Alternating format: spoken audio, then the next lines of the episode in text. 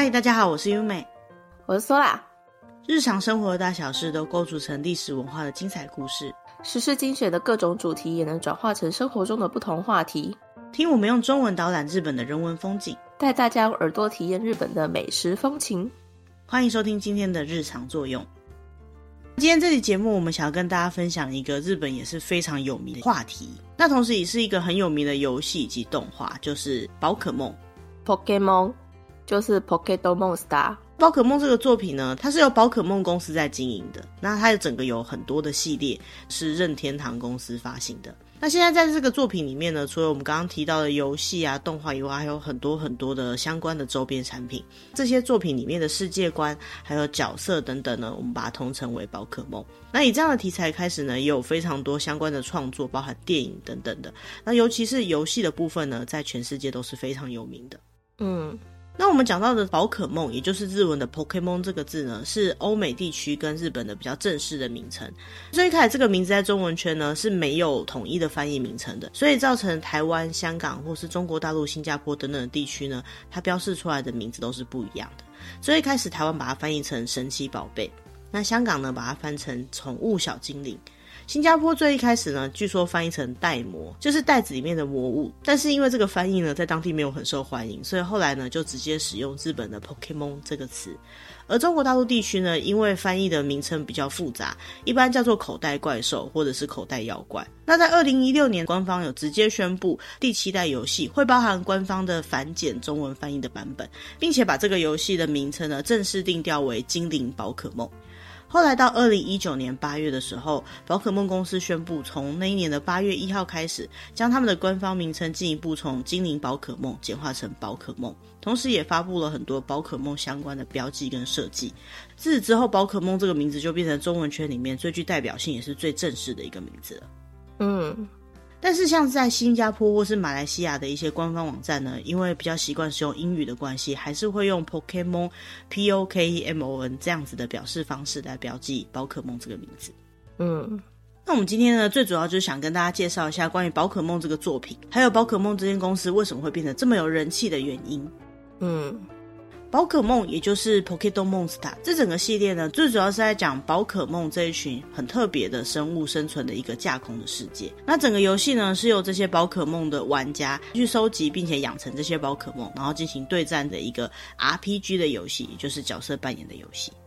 嗯。那游戏的系列非常多款，从一九九六年的时候发行的宝可梦第一款游戏《宝可梦红绿》开始呢，就发行了九个世代非常多不同类型的游戏。那里面所生存的宝可梦这种类型的生物呢，也从最一开始的一百五十一种，到近期的版本呢，已经有一千两百二十五种以上的宝可梦。嗯，这么多不同的种类的宝可梦，最特别的一件事情就是它各自都有不同的个性。那每一只宝可梦的个性跟它的数值，也就是它的能力啊，它的生活习性呢，都是不太一样的。虽然说是架空的生物，也就是不是真实存在的生物，但是却有非常多不同的变化。嗯。其实，在日本呢，以收集养成这样子的这种游戏啊，或者是兴趣呢，很久很久以前就有了。像在一九七一年到一九七二年的时候，日本有推出假面骑士的零食，那这个零食里面呢，就有送收集的卡片。从那个时候开始，就已经有很多收集的热潮了。其他像是贴纸或是对战型的迷你四驱车玩具啊等等的这种收集对战类型的，不管是玩具还是卡牌，都有非常的多。所以，宝可梦游戏里面本来的这种收集机制，在一开始推出的时候呢，就已经蛮受欢迎的，而其他以这种宝可梦为主题的相关周边产品呢，也从这个游戏刚开始推出不久就开始变得非常的有人气了。嗯。不过，在一般的作品里面呢，所谓角色的名称，比如说像是迪士尼的米奇，米奇这个名字的老鼠就只有这一只而已。但是在宝可梦的世界里面呢，我们讲到的皮卡丘啊，或是这些宝可梦的名字呢，事实上是指这个种族的名字。也就是说，叫做皮卡丘的这个宝可梦的生物呢，它有非常非常多只。那这个就跟在一般的作品里面，我们看到的这些名字是属于单一个角色的这种状态不太一样。嗯。但虽然说这个名字通常是属于一整个物种，可是每一只宝可梦又各自拥有各自不同的个性，就让它整个架空的世界跟这个宝可梦的分类呢，变得非常的有魅力，而且非常的独特。嗯。但是虽然说宝可梦啊，全部都是属于架空的生物，也就是说创造出来的生物，可是这些生物呢，大部分都是由现实当中有的动物或植物的背景所做出来的。那除了动物跟植物以外呢，它也会涵盖一些物理现象，或者是一些相关的特别的传说故事等等，所以它的类别是非常非常多的。那在命名的时候，它也会根据每个国家特殊的语言去设定它的名字，会让这些宝可梦的名字只要一喊出来，大家就可以知道大概是什么样的一个宝可梦，增加大家对这个作品的兴趣、了解还有代入感。嗯。宝可梦这个系列的作品最特别的一件事情，就是它里面的这些生物，也就是宝可梦，它用一个非常特殊的功能，就是可以缩小，然后收纳到一个叫宝贝球的道具里面，并且因为一开始的设定是游戏的关系，所以在宝贝球里面的生物呢，是可以变成数位化的，还可以利用电脑进行一些管理跟传送，也可以去读到这个宝可梦特殊的资讯。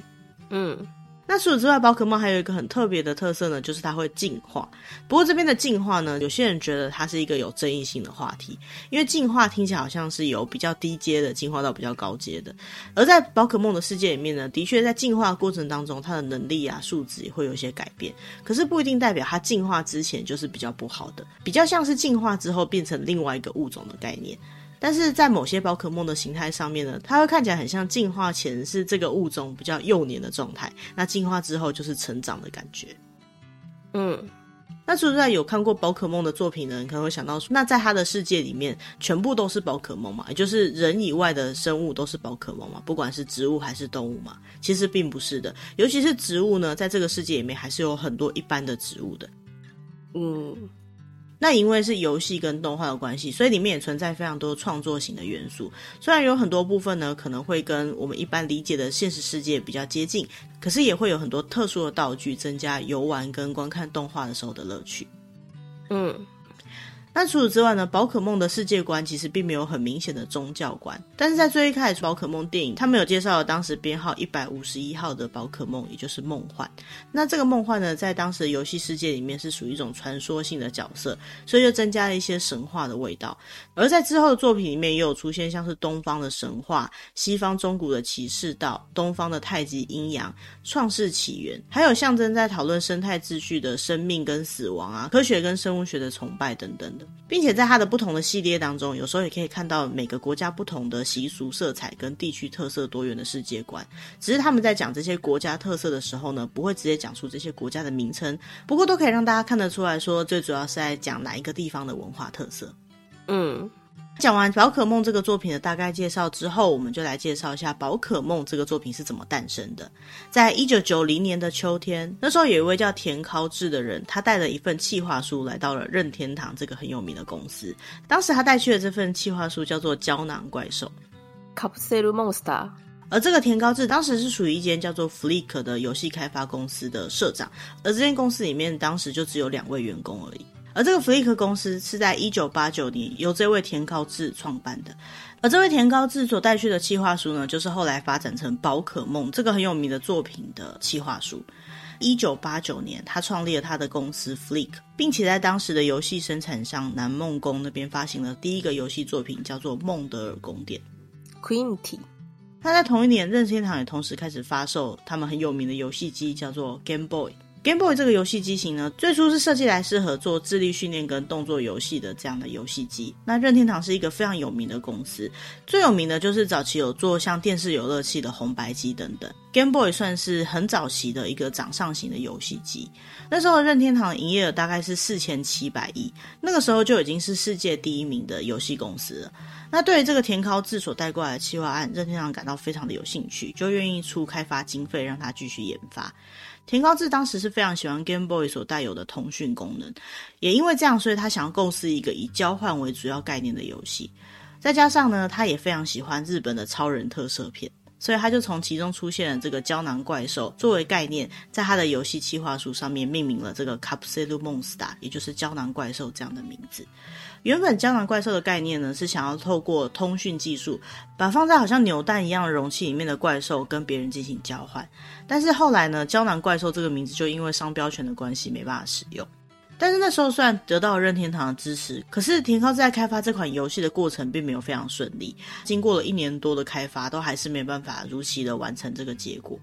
不过任天堂好像也没有很急，当时还甚至把一些其他的家用游戏机的游戏交给这个田尻智的团队去进行开发，让他有更多可以历练成长的机会。所以宝可梦当时的交货期算是一九九一年的年底，但是因为这种角色扮演游戏的开发经验很不足，还有就是这个游戏最主要他们想做出来这种交换的要素一直都做不出来的关系，所以就一拖再拖，甚至一度呢宝可梦游戏的开发中断了。那后来重启宝可梦游戏开发是在一九九五年，那时候出现了另外一位对宝可梦这个作品非常有影响力的人，叫做石原恒河。这个石原恒河呢，当时他出任了一间公司的社长，叫做 Creatures，当时就担任了调整整个宝可梦游戏整体方向的职务。那为什么会找这家 Creatures 来合作进行宝可梦的开发呢？是因为这个石原恒河原本所在的另外一家公司叫做 APE，他曾经制作了一款叫做《地球冒险二》这个游戏。而当时正在开发宝可梦游戏的田尻社长，他在制作宝可梦游戏的时候，他有参考了这个《地球冒险》系列，因为它也是一个角色扮演的游戏，所以宝可梦跟这款游戏在很多地方上都有共通点，像在角色扮演游戏里面的世界观啊、主角的服装等等的。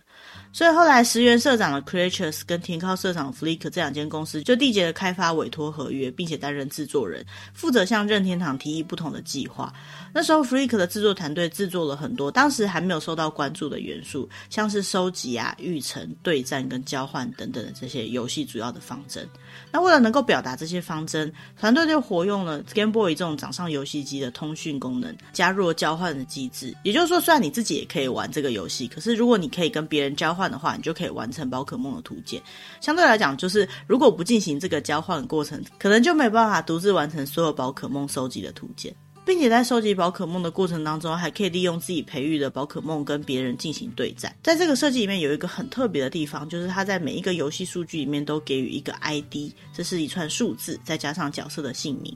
所以每个人他所抓到的宝可梦哦，都会因为玩家的 ID 不一样，所以产生不同的个性。那也因为每个玩家的 ID 都不一样，所以每一个游戏卡带里面会出现的怪兽也是不一样的。这跟当时我们在玩角色扮演游戏，可能每一个人在玩的过程当中都会遇到一样的怪兽这种概念是不太一样的。但是也因为太过于复杂的关系，所以从当时他们在游戏开发的阶段呢，就决定把游戏分成两个版本来发售。也就是说，不同版本里面可能会遇到的宝可梦就不太一样。嗯，那后来又经过了很努力的开发之后呢，终于在重新开发了一年半之后，也就是一九九六年的二月，宝可梦的第一款游戏，也就是宝可梦红绿，才终于开发完成。而当时主要进行开发的田尻社长的这个 Flick 的公司，也才只有九个人而已。等到开发完人就变多了耶。对，过程当中有增加了不少人，从两个人变九个人，可是人还是蛮少的，就完成这款游戏了，真的蛮厉害的。嗯，那自从这个第一款宝可梦的游戏发售之后呢，就受到很多游戏迷的欢迎。后来就发行了非常多的游戏以及跟宝可梦相关的作品。那到目前为止，整个系列游戏的销量已经超过两亿套。它作为电子游戏史上总经销量的第二名，第一名呢其实也是任天堂的，就是马里奥系列。嗯，好像可以理解。那这个游戏的主轴目前总共有九个世代，但是每个世代代表不同的宝可梦的类型，还有不同特色的地区舞台，以及最一开始让玩家选的宝可梦都会不太一样。那通常最一开始选的宝可梦呢，属性会是草。火水三种属性的其中一种。那整个游戏来讲呢，就是玩家要作为这个宝可梦的训练家，以成为宝可梦联盟的冠军为目标。这一路上呢，就是要去挑战道馆啊，收集徽章啊，或是经过各种试炼。而收集完成整个宝可梦，并且完成宝可梦图鉴，也是很多人在玩这款游戏里面最主要的目标之一。嗯。那游戏当中，除了一般的宝可梦以外，玩家也会遇到一些拥有强大力量，并且跟故事主轴相关的传说级的宝可梦。还有就是在玩某些游戏的时候，会有一些官方配置，并且在特殊状况下才能取得的幻之宝可梦等等。那在某些游戏的系列里面呢，玩家都可以透过通讯功能跟其他玩家进行交换，或是把过去的版本里面收集到的宝可梦来完成当前正在进行的宝可梦图鉴收集。嗯。那介绍完宝可梦这个游戏的历史跟它主要的游玩方式之后呢，我们接下来想跟大家介绍的是宝可梦这间公司跟它经营的时候的一些理念跟特点。嗯，那很多人想到宝可梦这个作品呢，因为它最一开始发行的是任天堂公司，所以都会以为它整个经营管理都是属于任天堂公司的一部分。但事实上呢，关于宝可梦这个作品的所有管理都是由一家叫做宝可梦公司来进行的。宝可梦这家公司呢，主要出资者是三间不同的公司，一间就是我们刚提到很有名的任天堂，还有就是我们在讲宝可梦这个作品的诞生过程当中有提到的 Creatures 这家公司，以及最一开始提出这个游戏的企划书的 Flick 这家公司。嗯。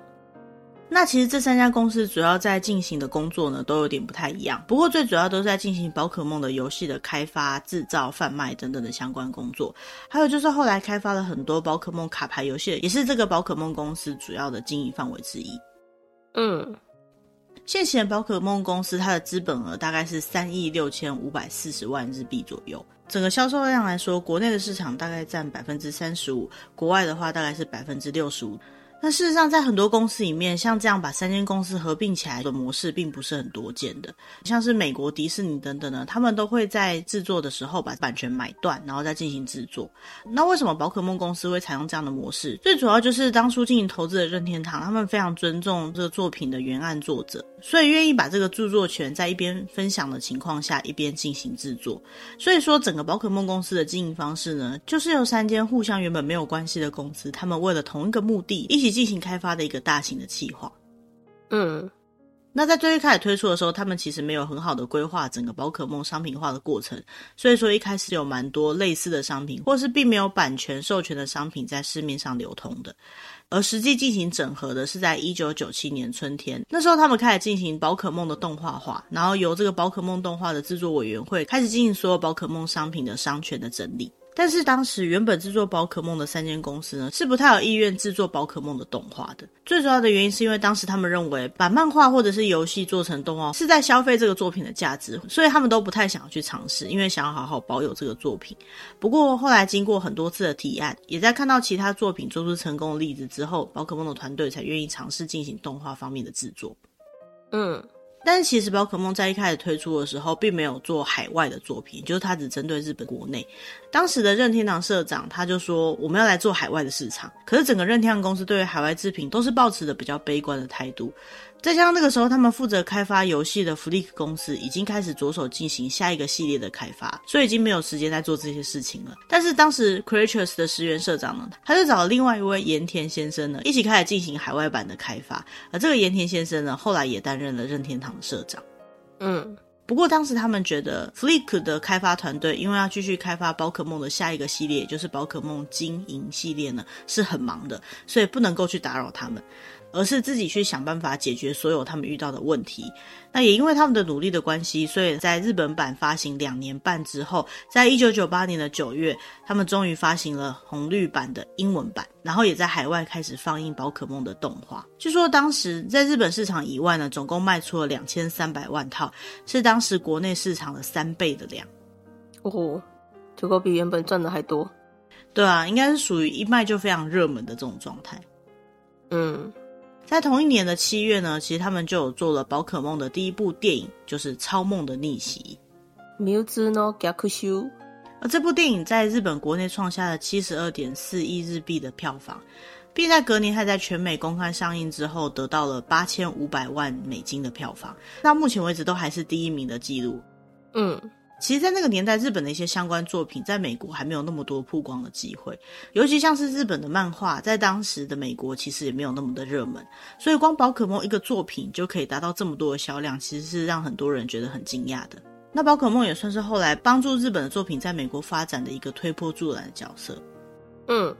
那讲到这里，大家可能会觉得宝可梦真的是一个很成功的作品耶，但其实宝可梦公司其实有一段时间整个营业数字是下滑的，而后来再次拯救的宝可梦呢，就是我们现在很熟悉的宝可梦的手机游戏，就是 Pokemon Go。嗯 Pokemon Go 呢，不止在日本，在全世界都变得非常的有名，尤其是它的收益一年就有一千亿日币以上，大概是五六年前的十倍左右的规模，所以算是非常的成功的一个游戏。嗯。那究竟宝可梦这个作品从一九九六年诞生到现在，到底赚了多少钱呢？光电影就有十八亿美金，游戏的话呢，超过两百亿美金，它的相关周边啊也有八百亿美金以上，累积的经济规模大概有一千亿美金，也就是大概三兆的台币或是十三兆的日币左右，多到没什么概念的呢。也就是说，平均算起来，每年大概有五千亿日币左右的营收，然后这样子赚了二十五年左右。那换算成企业的话，大概就是富士电视台集团的企业规模，或者是森永牛奶，或是东武铁道等等的这些企业公司同样的等级。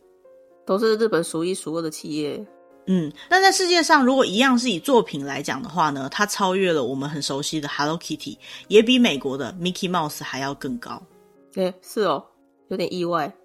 对啊，美国金融公司在二零一六年的调查里面有发现说，宝可梦的市场规模大概是九百二十一亿美金左右，在那个时候就是全世界第一名了。Hello Kitty 是第二名嘛，再来小熊维尼、铺桑呢是七百五十亿美金是第三名，Mickey Mouse 的话是七百零五亿美金在第四名。嗯。那为什么宝可梦作品可以在世界上得到这么多人的喜爱？我们有找到商业分析的文章里面有提到三个主要的原因。第一个原因是他们作品里面的所有角色都是有非常纤细的在地化设计的。嗯，在地化。对，就是根据每个地区不一样，宝可梦的名字都会稍微有点不一样。像不知道大家有没有发现，宝可梦的中文名称跟日本名称跟英文名称是完全不一样的。比较明显的例子呢，就是像有一只很有名的宝可梦是一只青蛙，然后背上有一个种子的，我们通常都叫它妙蛙种子嘛。在日文，它的名字会叫做伏羲吉达内，不可思议的种子。对，那如果用不可思议的种子这个名字，感觉就比较难猜出它是什么样的意思嘛。那同时呢，妙蛙种子的英文名字叫做 Bulbasaur。那其中这个 Bob 就是种子的意思，而 Source 就是 dinosaur 的恐龙的意思。所以如果会英文的人听到这个名字，就会很明显的可以联想到是一个背着一颗种子的恐龙或者是爬虫类的生物，所以就蛮容易可以跟宝可梦的整个角色形象给连接在一起。也就是说，当宝可梦在不同的语系或者是不同的国家登场的时候呢，它都会根据每个国家不同的文化去进行一些比较详细的设定，让当地人比较容易了解并且接受这些设定。那其他像是鱼啊、鸟啊、昆虫等等的这些宝可梦呢，因为不管是在哪一个文化圈都有像这样子的生物，所以大家就会比较好理解。那除此之外，比如说像在水里面的鱼就会比较怕电。那如果是使用火的宝可梦，就会比较怕水。像这样子比较显而易见的物理概念呢，也可以让大家对于宝可梦的亲和力更加的提高。嗯。那另外一个宝可梦一推出就可以非常的有人气的主要原因，是因为宝可梦在海外的知名度一推出就变得非常的高。那像在日本，宝可梦的游戏推出一年之后，他们就制作并且播放了宝可梦的动画。但是在日本以外的地区，为了能够增加这个作品被大家认识的机会，所以他们很常会先播放了动画作品之后，才开始贩售游戏。对，我对宝可梦的印象真的是从动画开始的。嗯，那也因为这样的关系，所以有看过这些动画的人，对游戏的体验就会比较深刻，然后也会比较有兴趣玩这些游戏，所以就让宝可梦的游戏一开始卖就有非常好的成绩。再加上后来又推出卡牌游戏嘛，那这些卡牌游戏属于战略性比较高的游戏，所以就有效的吸引了很多不同族群的玩家。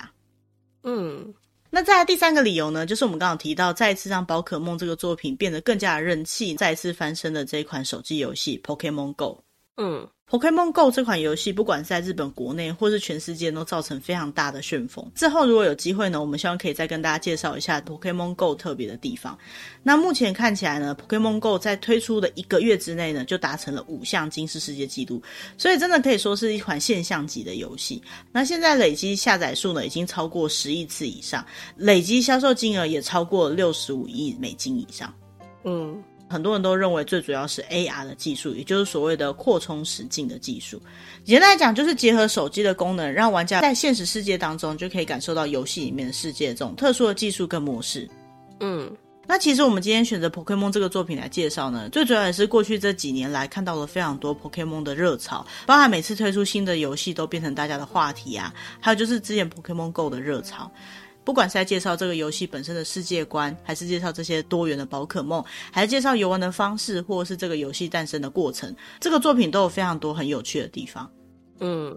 那除此之外，有很多人想到宝可梦就会想到任天堂，但事实上，宝可梦呢也有他自己的公司，就是宝可梦公司。在宝可梦公司的官网里面，现在宝可梦公司的社长就是我们刚刚提到 Creatures 的那位社长石原恒和先生。他说，宝可梦公司也就是在进行宝可梦相关工作的公司，也就是说，宝可梦以外的工作呢，他们都不会做。那他们就是为了要让这个公司看起来特别有宝可梦的特色，所以才特别这样子取名字的。那宝可梦公司到底要去做什么样的工作呢？就是企划制作宝可梦，而企划制作这个部分呢，它使用到的是 produce 这个字，Produce 是什么意思呢？他回答说，我们可以把它想成像是演艺人员的经纪事务所一样，宝可梦就是他们所属的艺人。那对于这些艺人，我们要给他什么样的工作，才能让他们的才能更有发挥？要把他们培养成什么样的风格？这都是经纪公司所应该要做的事情。那宝可梦公司呢，就是帮各种各样的宝可梦，像是皮卡丘等等的这些艺人呢，给他们更多的机会，登上更多不同的媒体，然后创造出更多不同的商品，这样子的一间公司。嗯。那石原社长其实也有说到，在更正确一点来讲呢，就是将宝可梦去培养成最有魅力的商品，并且将这个商品呢推广到最能够卖座，并且在商业市场上面最有价值的一个程度。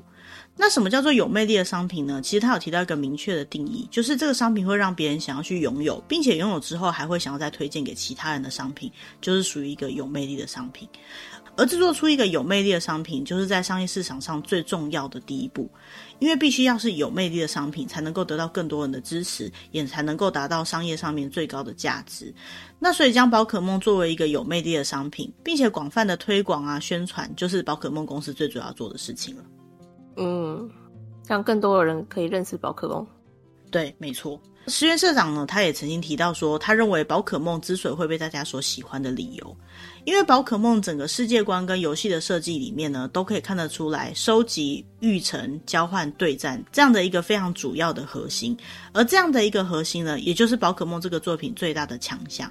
因为这样的概念不止在游戏上，不管在什么样的商品上面呢，都可以很容易共通。它是可以超越国际限制，让所有的玩家都得到成就感的一个很重要的要素。再加上通信技术的发达，现在不管是小孩还是大人，大家就有机会进行交换跟交流。那尤其是在收集跟育成的这个部分呢，很多小孩子在小时候可能都有经历过采集昆虫啊、植物，并且去培养这些动植物的经验。这些快乐呢，就透过后来在游玩宝可梦的过程当中，就可以继续的感受到。嗯。那最后，在石原社长提到宝可梦公司未来的发展里面呢，他有讲到，他们公司的社训是希望能够透过宝可梦的存在，来让现实世界跟幻想的世界都能够变得更加的丰富有趣。而他认为这也不是一个理念，是接下来即将要实现的现实。而这也就是宝可梦公司接下来要继续发展下去的方向。我觉得这个部分的概念是非常好的，因为之前有提到说，接下来很有可能是元宇宙的概念，就是有很多东西在虚拟跟现实当中都有它的价值。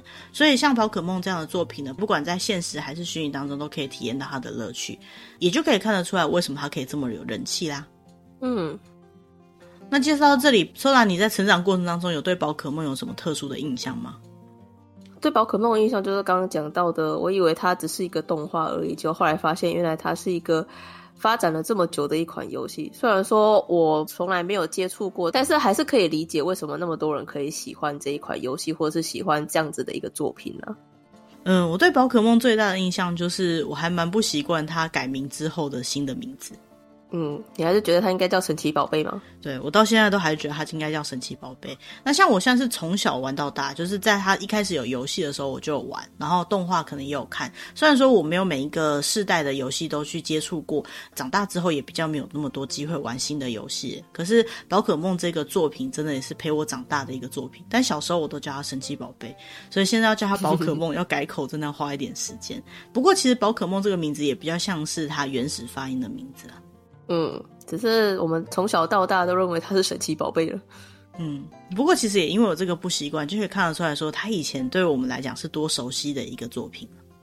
嗯，好，那今天的主题大概就到这边，希望大家会喜欢我们为大家准备的内容。那如果对我们讲的内容想要更进一步知道的资讯，也可以利用节目下面的留言栏位留言给我们，或写 email 告诉我们。嗯，那在我们的节目资讯栏位那边也有我们参考的所有的文章。嗯。那今天的主题就到这边，我们下个礼拜见喽，拜拜，拜拜。